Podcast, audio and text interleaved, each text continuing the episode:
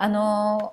ちょっとねお話がもうあのどんどん止まれないけど一旦この辺であの締めにかかろうと思うんですけども、えっと、お二人のご主人の、まあ、ご主人というかあの工房とアトリエ割りババとしての活動とかでもいいんですけど、うんと、太鼓のレッスンしてるとかあのまあ言ったら演奏活動をしているとかっていうのが見れる場所とかっていうのはありますか？インフォメーションとか。あ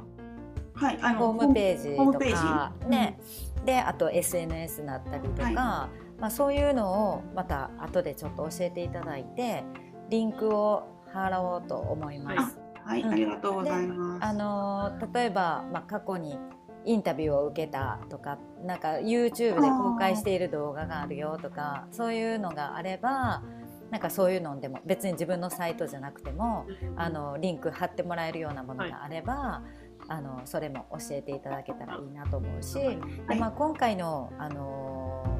対談っていうかねトークを聞いて、まあ、聞いてもらった人が、まあ、アフリカンの音楽とかダンスをすでにやっている人だったら、まあ、こうダビッドさんとかあの森さんをすでに知っている人もいらっしゃると思うので、うん、あそういうあれがあったのかみたいなストーリーをあの感じてもらえるだろうしでそしてあのアフリカンダンスとかに全然関わっていらっしゃらないリスナーの方にとってはあのあ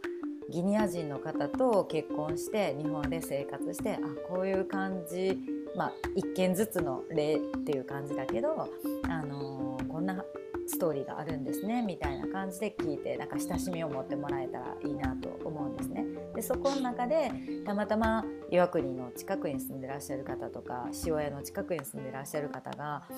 じゃあどんなとこで見れるんですかとかなんか習いに行きたかったら行けるんですかみたいな人にがもしいらっしゃればそこにちょっとリーチできるようなインフォメーションもらえればなと思います。はいね、お二人とも太鼓の教室とかされてるんですもんね。はい、ぜひなんかそうやってね、あのー、奥さんたちが、まあ、どうやって彼らを支えているかっていうこととその彼らが本来の彼らの一番、あのー、魅力をこう見せられる場所っていうのはやっぱり太鼓の音楽だったりライブとかレッスンとかそういう部分の音楽をしている時の彼らなのかなと思うのでその場をねやっぱりこう日本でちょっとずつちょっとずつ広げるその新しい人に出会っていくっていうことがやっぱり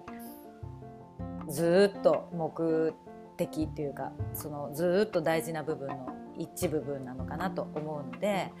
あのそういうのの何かしらにつながっていけばいいなと思ってこのトークもね、と思いますので、はい。恥ずかしいピンポイントであの岩国市と あの本当ね塩屋の周辺の人 まあそこまで習いに行きたい会いに行きたいっていう人もねいるかもしれないしね。うん。まあでもね陽子ちゃんとことかだったらそういうこうなんか田舎暮らしを拝拝見するみたいな機会ももしかしてあるかもしれないから。すごいもう行きたいですね。なあ行ったらいいやん遊びに。普通に聞いてください。いただいていいんですかね。いいですいいです。あ本当ですか？すごいずっと森さんとダルビットのとこ行きたいねってずっと言ってるんですけど。本当ですか。うんなんかね家族で遊びに行っておいでよ。はい。いただけたらありがたいです。ぜひぜひあのいつでもいいですよ。私も 私も行きます。今年はぜひ遊びに行くよ。ぜひぜひあのあ本当でもあれですよ。あ我が家はまだ本当素人やから 田舎暮らしデビューみたいが間もないので。その状況が逆に知りたいというか。そうですね。それであればもう参考にしていただければと 思います。はい 私なんかすごいごめんなさい、なんかあのすごい聞いててすごい思ったのが、はい、あのこのなんていう私が悩んでるっていうのと、まあ、里見さんもいろいろな経験されて、うん、さんも今の状況があるじゃないですか。で、はい、なんかすごい思ったのがなんか自分とすごい向き合ってなんていうか,、うん、ギニア人やからとか日本に来たからって先入観がすごい邪魔して、うん、なんか自分の選択肢がよく分からへんくなる時がよくあるんです、うん、私。うん、でなんかそういうのをそのやし自分が置かれてる環境でほんまに辛い部分を共共感してくださる方ってすごく少ないと思っていて、うん、今のこの機会をいただいてすごいわかるって思うことがすごいいっぱいあったから、うん、なんかそれを聞いてなんか自分にフィードバックできるというか、うん、なんていうかな自分があそうかこうやっていけばいいんやなみたいなのをもらえたのですごい良かったです。あ はいはいはい、よかった。私も、ねはい、でもねなんか、はい、あのー、本当に思うんですけどやっぱり今回のそのトークにお二人、はい、あのーかいあの承諾してくださってあの、はい、お話聞けたんだけどやっぱりその旦那さんの話をどこまで言っていいかっていうのってやっぱプライバシーの部分もあるしでその何て言うか変な意味じゃなくても聞こえ方によってディスってるみたいになったりとかするのがやっぱ嫌だからあのそこって難しい部分だと思うんですね。どこまでを触れるか自分らのファミリーのとかこう身内の話になったりだけど、あのそういうふうにそれぞれお二人ともなんか自分が一番本当にしんどい時に相談したい人に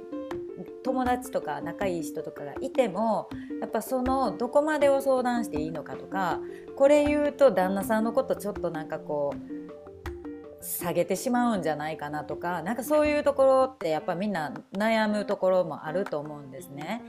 でだけどまああのもちろん内容はあの考えないといけないけれどやっぱ本当は私もいろんなケースも見てきて自分の経験もあるしもう本当にその辺はすごいあの、まあ、言わずとも分かるよみたいなとこがあるんですよ。だけどやっぱそれぞれちょっとちょっとケースも違うとは思うしでもねなんかやっぱこうやってあの3人でトークしたことであ自分とやっぱりなんか似たり寄ったりな経験してる人もいるんだなとか、まあ、自分よりその年数が長い人っていうのはそれをね一旦何かしら乗り越えてきたりしてる人たちだからなんかめいちゃんにとってのなんかねちょっとヒントになったりしたらそれはそれでまた嬉しいです。しまいましたね。そうなんやそうなんや。なるほどそういうもうそれは陽子先輩のところにあのファミリーで遊びに行くのがいいね。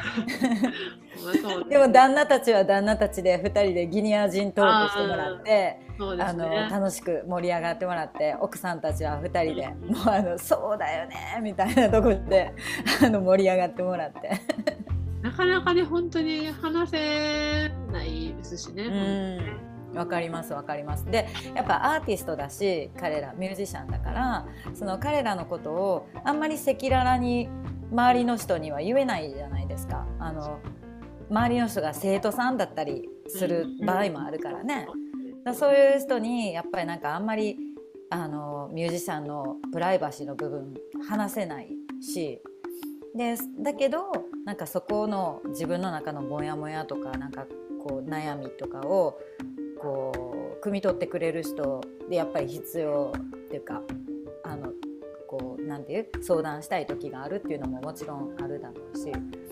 まあそういう意味ではあのギニア人妻会みたいなのがあってもいいのかもしれません。思います。公開はしないで。そうだね。そうだね。ねあのもっとここでは喋れないような話を あのお互いに相談し合うような、はい、まあコミュニティだからねそれもね。かあのそんなお互いの何か相談になるような場所があったらそれはそれですごい素敵だなと思います。まあまあ今日はね本当にあのいいお話が聞けてで私まあ何回も途中で言いましたけどお二人がやっぱりなんか奥さんとして旦那さんがあの日本でどうやって活躍していくかとかあの自分がもう惚れ込んだあの太鼓奏者とかあのミュージシャンっていう部分を日本に連れてきて日本でそのその輝ける場を作っていくみたいなことをすごいやっぱり何て言うのいつも心に思ってるっていうか考えて行動してるっていうところがなんかすごいなって思ったしあの旦那さんも幸せですよね。どうやろうかね。なんかうるさいだけに思思ってるんちゃうかなと思うけど。そういうところも悩みますよ。まあでもねなんかあの本当いいあのご家族だと思いますお二人とも。あのまたここれからもねまだまだその人生は続くしね当たり前にずっと生活も続いていくんだけれどもでもやっぱりなんていう笑ったり怒ったり泣いたりとかっていう喜んだりっていうことを繰り返しながらだけどやっぱりそういうミュージシャンである太鼓奏者であるギニア人である旦那さんっていう人と一緒にいることのなんか喜びとかうんなんかその人がみんなを喜ばせられる場とか、うん。なんかそういうのがどんどん広がっていくとねいいなって思います。私も私の場所からあの今後もお手伝いできたらなと思いますので。ありがとうございます。はい、ということで今日は長い時間ありがとうございました。ありがとうございます。